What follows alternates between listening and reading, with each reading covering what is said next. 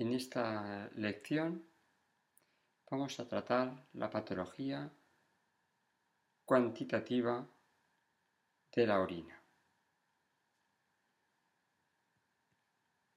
Los objetivos de la misma es que el alumno sea capaz de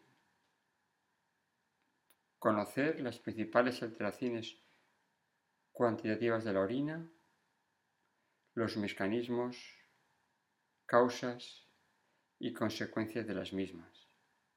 Y vamos a tratar tres, tres entidades, la oliguria, la poliuria y la nicturia. Antes de nada, vamos a ver, vamos a introducir a la orina. ¿Qué, ¿Qué, es la orina? La orina tiene un volumen entre 400 y 1500 mililitros, hasta 2500, encargada de eliminar todas las sustancias resultantes de procesos metabólicos. Tienes un sistema que filtra el plasma, el filtrado de plasma, ¿veis aquí? Tiene una densidad entre 1000 y 1040 kilos por metro cúbico, una osmolaridad entre 200 y 750 miliosmoles kilo, con muy poquitos leucocitos, células y proteínas, y con una cantidad de sales disueltas, de fosfatos, carbonatos, cloruros, también tiene creatinina, urea, ácido úrico, pigmentos y otros metabolitos del organismo.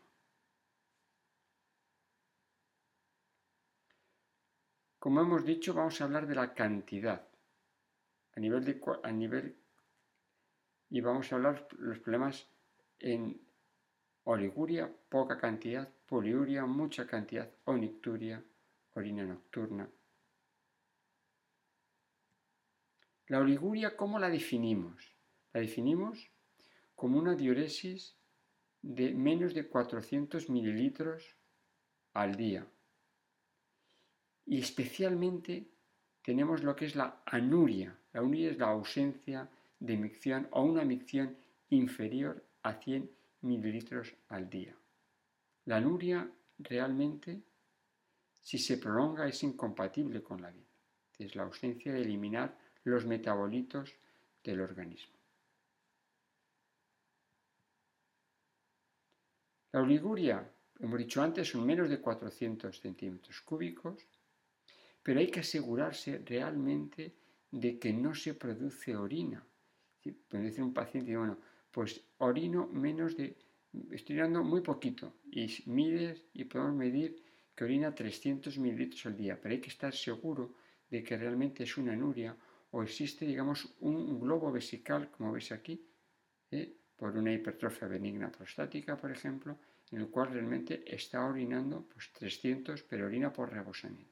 Tiene que estar seguro realmente que estamos en una anuria y para ello pues, podemos hacer una ecografía abdominal y estar seguro realmente que no tenemos una obstrucción eh, a nivel mm, eh, de la uretra.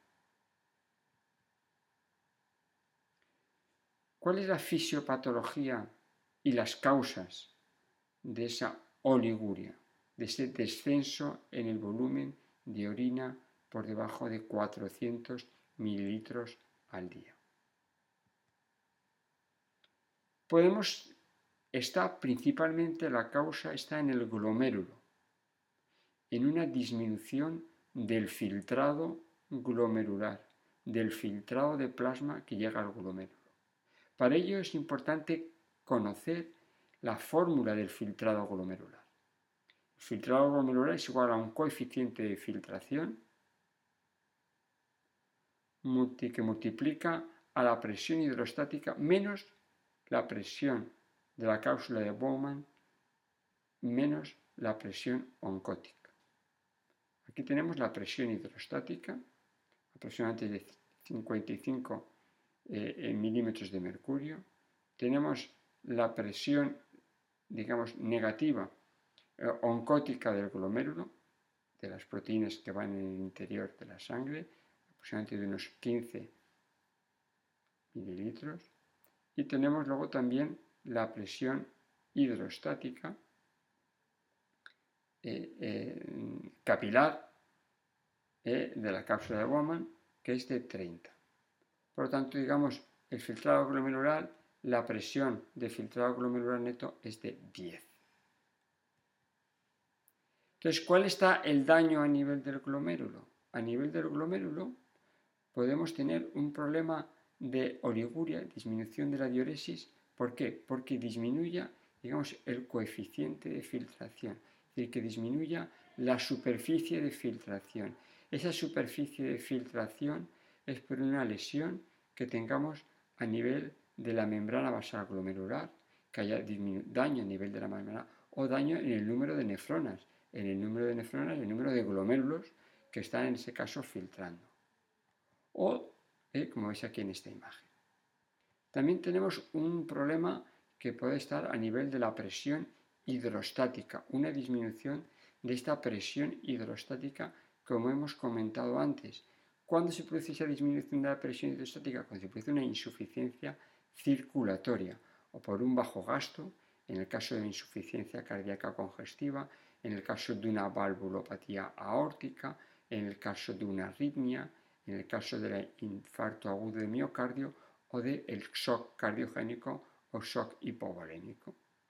O también en otros casos, por ejemplo, una depresión hídrica, una diarrea importante, en una deshidratación, disminuye la presión hidrostática. Todos esos mecanismos que influyen en disminución de la presión hidrostática se va a transmitir en una disminución en la diuresis y una oliguria. O también puede haber, eh, por un aumento, en este caso, de la presión de la cápsula de Woman, un aumento de la eh, presión hidrostática capilar.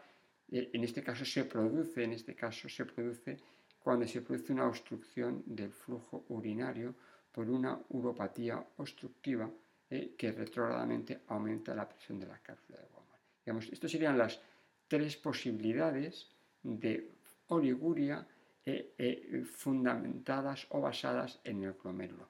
Pero también tenemos causa de oliguria del propio túbulo del túbulo contorneado proximal o del túbulo contorneado distal, principalmente el túbulo contorneado distal, es decir, que se produce un aumento de la, reabsorción de agua por parte del túbulo contorneado distal. ¿Y esto quién lo produce? Lo produce la aldosterona y lo produce la hormona antidiurética, la ADH. La aldosterona, como veis aquí, se encarga de la reabsorción de agua y de la reabsorción de sodio eh, que, esta reabsorción de agua y de sodio va a hacer que disminuya aún más la orina que llega al final, disminuye la orina distal. Este, esta aldosterona elevada, este hiperaldosteronismo, eh, que, que, es otra causa de oliguria, existe, llamamos el hiperaldosteronismo secundario asociado a situaciones de edema situaciones de cirrosis, insuficiencia cardíaca o síndrome nefrótico, se produce secundariamente un hiperaldosteronismo secundario y este hiperaldosteronismo produce la retención de sodio y agua y disminuye la, eh, orina distal con una oliguria. Pero también tenemos la hormona ADH, esta hormona ADH, esta hormona antidiurética, también eh, es responsable de la reabsorción más de agua que de sodio y produce una retención de agua a nivel de los túbulos colectores y esta hormona, esta ADH, eh, es la que en un principio también favorece el fenómeno de oliguria. Por lo tanto, ¿y qué tipos de oliguria tenemos? Ya hemos, visto la fisiopatología. Tenemos una oliguria prerrenal, que es el riñón, digamos, mal perfundido por insuficiencia cardíaca, por un shock. Tenemos una oliguria renal por un daño fundamentalmente a nivel intersticial, a nivel tubular, una eh, dificultad para concentrar la orina, también produce la necrosis tubular aguda y una oliguria, digamos, postrenal como consecuencia de un aumento de la presión de la cápsula de Woma. Digamos. Estos tres eh, tipo de, esos tipos de liguria, prerrenal, renal y postrenal, la vamos a ver también en la eh, clase de la insuficiencia renal. Hay insuficiencia renal prerrenal, renal y prorrenal. Se solapan un poco el tipo de oliguria con el tipo de insuficiencia renal. Aquí tenemos un listado con mucho más detalle de las causas prerrenales, renales y posrenales de oliguria. Ya la hemos tratado antes, pero vamos a repasarlas rápidamente. Tenemos la, oliguria prerrenal por una hipotensión, eh, también por disminución del volumen de sangre a nivel de la presión hidrostática que llega al glomérulo, por un fallo de la bomba del corazón, en el tromboembolismo de pulmón, en las valvulopatías, en la obstrucción de las venas renales y también en este caso, por ejemplo, por fármacos. Los IECAS también, eh, en el caso que existe una obstrucción parcial de la vena renal, también favorecerían, digamos, la disminución de aporte de fluidos, de sangre mm, a nivel mm, del eh, glomérulo. Las causas renales, pues la isquemia renal, la necrosis tubular aguda, vasculitis, glomerulonefritis, el embarazo, hipertensión marina, fármacos, tóxicos eh, metales, contrastes radiológicos, toxinas internas como la mioglobina, tóxicos mm, industriales, eh, tumores como el mieloma múltiple o todos los procesos de la nefropatía tubulointersticial. Luego, menos frecuentemente, la oliguria porrenal por una, eh, digamos, una hipertrofia, pues una hipertrofia prostática por una obstrucción intratubular, plácido úrico, oxalato, o por una obstrucción intra o extra eh, luminares a nivel por una litiasis, tumores, fibrosis o coágulos que se producen en la vía urinaria, también son causas de oliguria. Bueno, ahora tenemos un paciente que dice que orina menos de 400 mililitros al día. Tenemos un paciente con oliguria. ¿Qué tenemos que hacerle? ¿Cómo vamos a evaluar la oliguria? Primeramente la historia clínica. La historia clínica es la parte clave siempre eh, en la medicina y más en nuestro caso, en el caso de la patología general. Hay que realmente hacer una buena historia clínica, pues preguntando enfermedades que pueden dañar el riñón o preguntándole por sustancias nefrotóxicas o por infecciones recientes o enfermedades del riñón o enfermedades que disminuyen el menor aflujo de sangre al riñón, valvulopatías, arritmias, hipotensiones, hay que, mm, o enfermedades que bloquean el flujo urinario, arteriosclerosis, disminución de la obstrucción a nivel de la, de la aorta, obstrucción a nivel de las arterias renales. Hay que preguntarle la historia clínica, eh, preguntarle por si tiene deshidratación, eh, si ha tenido diarrea, eh, si ha bebido menos, si ha sudado más, causas que nos va a motivar la disminución de la diuresis urinaria. Luego es importante también la exploración física. Tenemos que ver si el paciente está hidratado o está deshidratado. Tenemos que ver el cardiovascular, si tiene frecuencia cardíaca normal o presenta algún tipo de arritmia, algún tipo de soplo, con algún tipo de valvulopatía que nos puede hacer orientar a disminución del gasto cardíaco y por lo tanto disminución del flujo renal y por lo tanto de oliguria. Tenemos que buscar también, también como hemos dicho, un globo vesical, por si acaso realmente no estamos en una oliguria falsa, hay que ver un soplo renal en el caso que nos pueda orientar hacia una estenosis de la arteria renal, hay que ver si tiene ascitis o tiene edemas en miembros inferiores que puede ello condicionar un hiperaldosteronismo secundario que sea la causa de la oliguria, hay que ver las características de la piel del paciente, que nos puede orientar a determinadas enfermedades renales. Digamos que la historia clínica es clave y es lo primero que tenemos que empezar en la oliguria y tenemos que tener también en cuenta la exploración física como otra herramienta fundamental para evaluar los síntomas de nuestros pacientes.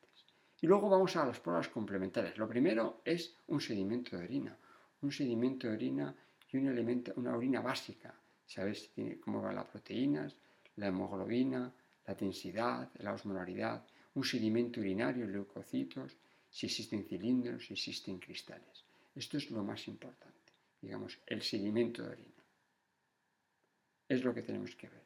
Tenemos que ver también, ver la osmolaridad, Podemos pedir unos iones en orina y unos iones en sangre, en el cual nos, para, poder calcular la fracción de excreción de sodio. También eh, podemos también en sangre eh, pues, tener la determinación de una urea y la creatinina para hacer la reacción Boom-creatinina. Y un paciente que orina y que orina poco, pues le vamos a pedir una ecografía para ver el tamaño del riñón, las características renales o si existe una obstrucción que es la causa de esa oliguria. Las pruebas complementarias, por supuesto, que son muy importantes, pero lo más importante de una prueba urinaria es la orina eh, y también pues, los iones y la osmolaridad en sangre es importante.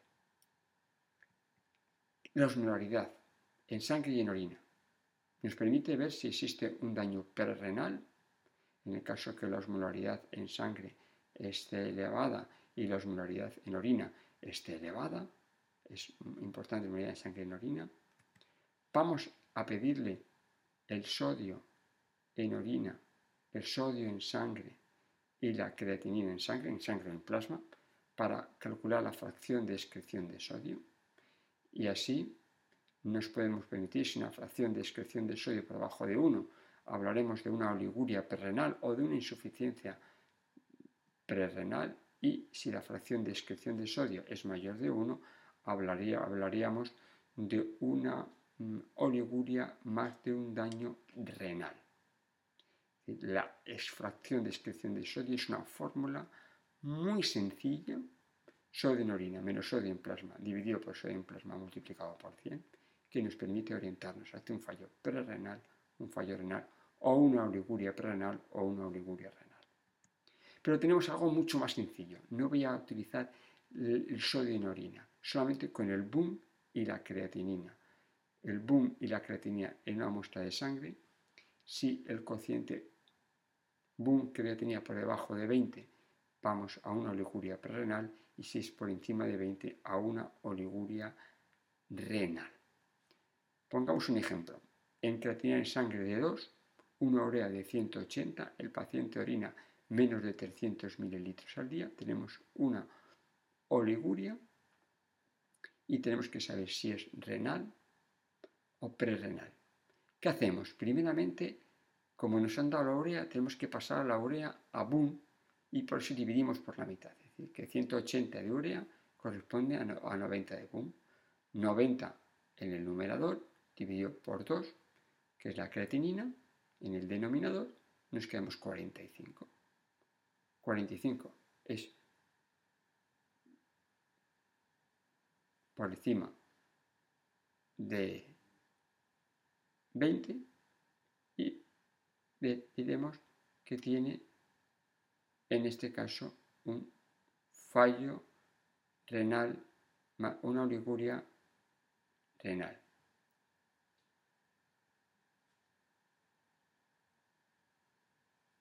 Ahora pasamos a la segunda parte de la, de la clase que vamos a hablar de la poliuria. ¿La poliuria qué es? Por encima de 2 litros y medio de orina. Generalmente se asocia con una polaquiuria, un aumento en el número de inyecciones. Poliuria 2,5 litros al día. ¿Cuáles son las causas, la fisiopatología y las causas de esa poliuria? Pues vamos a ver. La causa fundamental de esta poliuria, estamos a nivel del túbulo colector, vemos agua y se elimina un montón de agua para la orina, orina mucho, orina por la noche, orina mucho y muchas veces, poliuria, polaquiuria. ¿Qué es? ¿Cuál es el mecanismo? Digamos que el volumen de plasma filtrado en el glomérulo es mayor al volumen que es capaz de reabsorberse. Es que generalmente suele estar en un daño, la poliuria es un daño a nivel del tubular, una disminución de la reabsorción de agua a nivel tubular. Ahí es en donde está el daño principal a nivel tubular. Tenemos una primera, una primera eh, mm, causa de tenemos dos elementos, dos poliurias. Digamos, una poliuria que sería una poliuria por excesos de solutos, una poliuria osmótica, que este soluto va a arrastrar agua y se lo va a llevar, una poliuria osmótica por soluto, o una poliuria acuosa en el cual el agua va a salir tal y como entra porque se produce un daño en la capacidad de concentración de la orina a nivel de los túbulos contorneado distal y a nivel del túbulo colector. Tenemos dos tipos de, poliuria. La poliuria por solutos o poliuria osmótica y la poliuria acuosa por un daño en la capacidad de concentrar la orina a nivel de los túbulos colectores. La poliuria osmótica. Esta poliuria osmótica, esa poliuria por exceso de solutos, esas sustancias que se quedan eh, unidas, eh, a las cuales se unen el agua, ¿qué, ¿qué solutos? Tenemos la diabetes mellitus. La glucosa, la glucosa a nivel renal en exceso sobrepasa la capacidad que tiene los túbulos de reabsorber glucosa esa glucosa se elimina por la orina, pero se elimina con agua. Entonces, los pacientes diabéticos con una diabetes mal controlada, cursan con poliuria y polidipsia, como consecuencia que el agua arrastra, perdón, la glucosa arrastra agua. ¿Qué otros elementos, otros solutos están implicados en esa poliuria osmótica? Por ejemplo, el calcio, la hipercalcemia, niveles elevados de calcio y soluto también arrastra agua y generalmente estos pacientes cursan con una poliuria y con una deshidratación como consecuencia de esa poliuria. ¿Qué otros elementos tenemos? Eh, en los estados, la urea. La urea es un soluto que también arrastra agua. Esa urea que se elimina ¿Cuándo la vamos a encontrar? En la recuperación de la insuficiencia renal aguda, como veréis en ese tema. Cuando se recupera la insuficiencia renal aguda, los pacientes pueden tener una poliuria y esta poliuria, en parte, está favorecida por esa eliminación de la urea que esos pacientes han tenido elevada en la insuficiencia renal aguda. También en fenómenos hipercatabólicos se produce esa eliminación de la urea. y tanto la urea arrastra agua. Tenemos, por ejemplo, el manitol. El manitol es un diurético osmótico, que es una molécula que también arrastra agua, y al arrastrar mucha agua, también produce una diuresis osmótica. O los propios diuréticos. Los propios diuréticos lo que eliminan es más sodio, y ese sodio que elimina de la no reabsorción de sodio que causan los diuréticos, elimina el sodio y le acompaña el agua a ese sodio.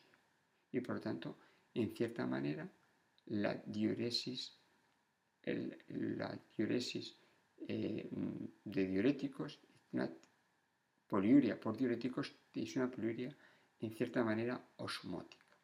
Es decir, que ya hemos visto las cinco causas de esa ejemplos de causas de diuresis osmótica. Y luego tenemos la diuresis acuosa. Hay tres tipos de diuresis acuosa. Uno por un daño, caracterizada por el daño para mantener la hiperosmolaridad del intersticio. El la primera posibilidad es la incapacidad para que este intersticio Este intersticio es hiperosmolar. Y ese intersticio hiperosmolar arrastra agua. ¿Vale? Estas son las condiciones normales. Pero ese intersticio osmolar, si realmente no es capaz de mantener esa hiperosmolaridad por una nefropatía túbulo intersticial, el agua se va. Por lo tanto, en cualquier nefropatía túbulo intersticial que sea incapaz para mantener la osmolaridad esa hiperosmolaridad del intersticio, causa una poliuria acuosa. Por tanto, en las nefropatías tubulointersticiales suele haber una poliuria acuosa. Otra segunda posibilidad es una alteración en el sistema de la ADH, de la vasopresina. Y sabemos que el ADH viene del hipotálamo, llega al riñón, actúa a nivel de los receptores del tubo colector y reabsorbe agua. Si realmente el ADH no funciona o no hay, se elimina mucha agua y es lo que se denomina la diabetes insípida. Hemos dicho antes que haya poco ADH por una alteración de la liberación hipotalámica de la ADH, que se, se denominaría ya la diabetes insípida central, o una ADH normal en sangre, pero hay un daño, hay un daño a nivel del receptor del ADH, a nivel del tubo eh, contorneado distal y el tubo colector. Sería la diabetes insípida nefrogénica. Este daño a nivel del receptor puede ser un componente hereditario, por una alteración del receptor V2 un defecto en la acuoporina, este receptor del ADH. O puede ser adquirido, ¿eh? un daño en el receptor pero adquirido. ¿Eso cómo lo vemos? Lo vemos eh, por tóxicos. El litio daña el receptor de la ADH. O otros elementos como la hipercalcemia también daña el receptor ADH, la hiperpotasemia y otros fenómenos que dañan este receptor. Por lo tanto, aunque la ADH sea normal, no funciona, pierde agua y tenemos lo que llaman la diabetes insípida nefrogénica. La tercera posibilidad de una poliuria acuosa sería eh, la polidipsia primaria. Los pacientes que tienen una enfermedad que es una apotomanía beben mucha agua por un trastorno psiquiátrico, beben mucha agua y orinan mucha agua. Todo lo que bebe lo orina. El organismo no es capaz realmente, digamos, de reabsorber todo el agua porque no se necesita del agua. Entonces son orinas acuosas porque beben mucha agua libre. Beben mucha agua y eliminan toda el agua. Es un trastorno psiquiátrico, la gente que bebe mucha agua y orina mucho. Hay gente que puede beber mm, es que orina, viene el paciente, es que eh, orino 5 litros, pero preguntas, ¿cuánto bebe? Y es que bebo 6 litros harina todo lo que le corresponde por lo que ha bebido. Hay un ejemplo, por ejemplo, no, tiene tanta importancia que es un fármaco, como el tolvaptan, es un fármaco que digamos que bloquea, en este caso, este receptor del ADH y por lo tanto, si bloquea este receptor del ADH, se produce eh, pues un, un, fenómeno, digamos, de diuresis acuosa artificial secundaria al efecto del tolvaptan. Es un diurético, bueno, es un fármaco que se emplea en la secreción inadecuada de ADH, se emplea el tolvaptan, pero bueno, es un ejemplo que tenéis aquí y que os puede ser de un ejemplo gráfico y, artificial de diuresis eh, mm, acuosa eh, mm, y secundaria a un determinado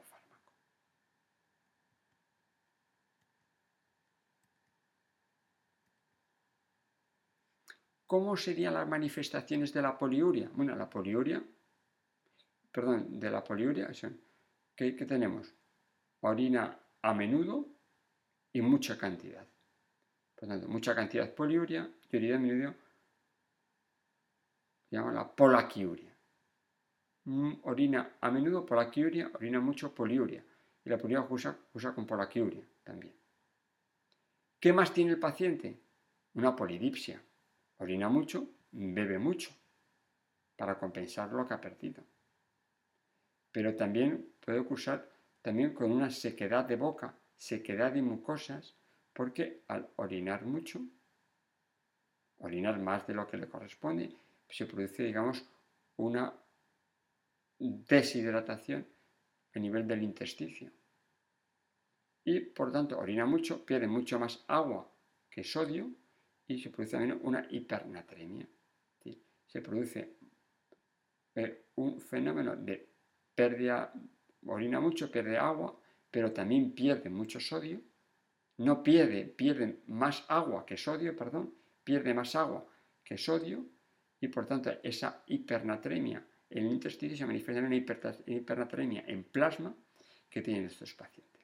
Por lo tanto, son pacientes que cursan con orinan mucho, mucha cantidad, tienen sed, están secos de piel y de mucosa y cursan con una hipernatremia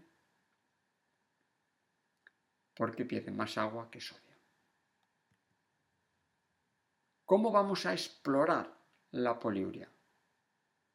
Vamos a explorar con la, simple, historia clínica. La historia clínica. Le preguntamos cuánto, cuánto orina, la cantidad que orina, la hora que orina, por la mañana, por la tarde, cuánto bebe, y le decimos que recoja todo lo que ha bebido, le damos, recoja por si bebe un litro, litro y medio.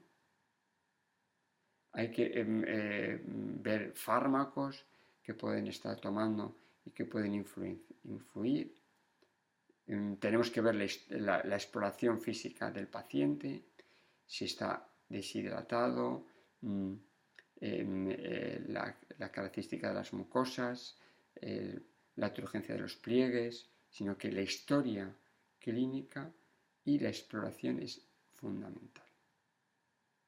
En la historia tenemos que orina más de 2,5 y en la exploración y en datos complementarios ahora que le vamos a pedir, que le vamos a pedir primeramente, le vamos a pedir la osmolaridad en la orina. Entonces tenemos, si la osmolaridad en la orina está por encima de 300, pues orina más de 2 litros y medio y la osmolaridad por encima de 300 es una es una poliuria osmótica. Y si está por debajo de 300, es una poliuria acuosa. ¿Qué hacemos a continuación? Para estudiar la poliuria acuosa, le decimos que beba poco agua, una restricción de líquidos. Si vemos que no aumenta Decimos, beba poco, beba un litro y vemos que la osmolaridad no aumenta. Pues llamamos ya la diabetes insípida. ¿Qué hacemos a continuación? Le podemos dar la ADH exógena, la vasopresina nasal, y vemos, oye, que aumenta la osmolaridad. ¿Qué pasaría aquí? Que tendríamos una diabetes insípida central. No hay ADH, le damos ADH exógena y se concentra la orina. Perfecto. Diabetes insípida central. Si le damos ADH exógena, pero no aumenta la osmolaridad, ¿dónde está el daño? A nivel renal. Entonces tenemos la diabetes insípida nefrogénica. ¿Qué otra posibilidad nos queda? la, restricción de líquido. Y si restringimos el líquido, pero sí que aumenta la osmolaridad, ¿qué está pasando aquí? ¿Qué tipo de poliuria acuosa tenemos? La polidipsia, la potomanía, el beber mucho líquido. Si un paciente que bebe mucho líquido decimos que reduzca la bebida de líquido, aumenta la osmolaridad. En resumen, para ver la poliuria acuosa, restricción de líquido. No aumenta la osmolaridad en orina, diabetes insípida. Aumenta la osmolaridad en orina, polidipsia. Ya tenemos la diabetes insípida, que es central o nefrogénica. Le damos vasopresina. Si aumenta la osmolaridad, es central. Y si le damos vasopresina y no aumenta la osmolaridad, es nefrogénica. Esquema muy sencillo. No, hemos, no nos hemos metido aquí con la dosis de vasopresina exógena que hay que administrar, ni las Esto es un test que tiene una cierta complejidad. Aquí estamos contando la fisiopatología y el concepto de la diabetes insípida, pero esto lo vais a ver con mucho más detalle en, otras áreas de la patología médica. En endocrinología, en nefrología, etc. Pero aquí ya os lleváis el esquema de la poliuria acuosa. Y por último, unas breves palabras de la nicturia.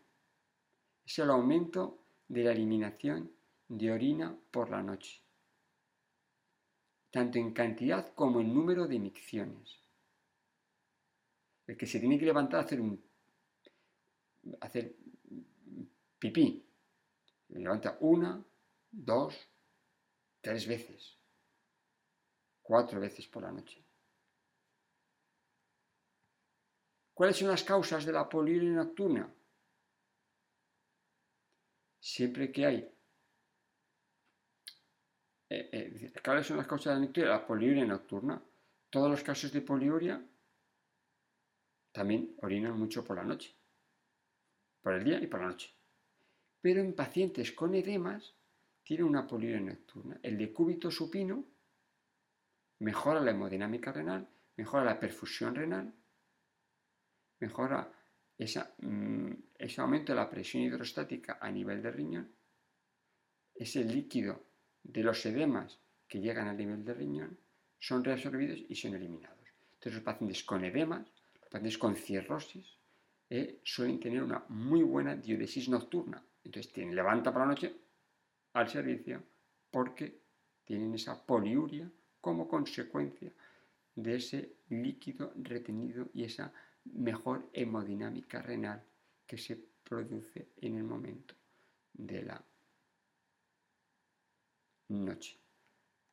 La otra causa de nicturia es un problema a nivel de la vejiga, una disminución de la capacidad de la vejiga urinaria para almacenaje de la orina y eso se produce en la hipertrofia prostática o en las infecciones de orina, la cistitis. Es decir, todo aquel fenómeno o aquellos otros fenómenos que desencadenan el reflejo de la micción, hace que esa vejiga no sea capaz de poder aguantar, digamos, coloquialmente, y por lo tanto orinan y orinan por la noche y tienen que levantarse. ¿Cuáles serían, digamos, las manifestaciones de esta poliuria nocturna? ¿Cuál sería? Bueno, pues las molestias, se levantan mucho por la noche, tienen dificultad, duermen menos, se tienen que levantar cuatro o cinco veces. ¿Y qué pasa en el anciano? Se pueden caer y mayor riesgo de fracturas óseas. Tienen poliuria, se levantan, se caen y pueden fracturarse los huesos. Y por lo tanto, pues no es nada, digamos, despreciable el problema de la nicturia. Como conclusión, yo creo que son dos elementos que tenéis que conocer muy bien, la origuria, la poliuria y también la nicturia. Yo todo esto eh, lo hemos sacado, fundamentalmente en este caso, mm, del libro Manual de Patología General, el Pérez Arellano, Sisini de Castro, capítulo 47, es todo más o menos de la exposición que os he hecho. Espero eh, que os sea de utilidad esta presentación.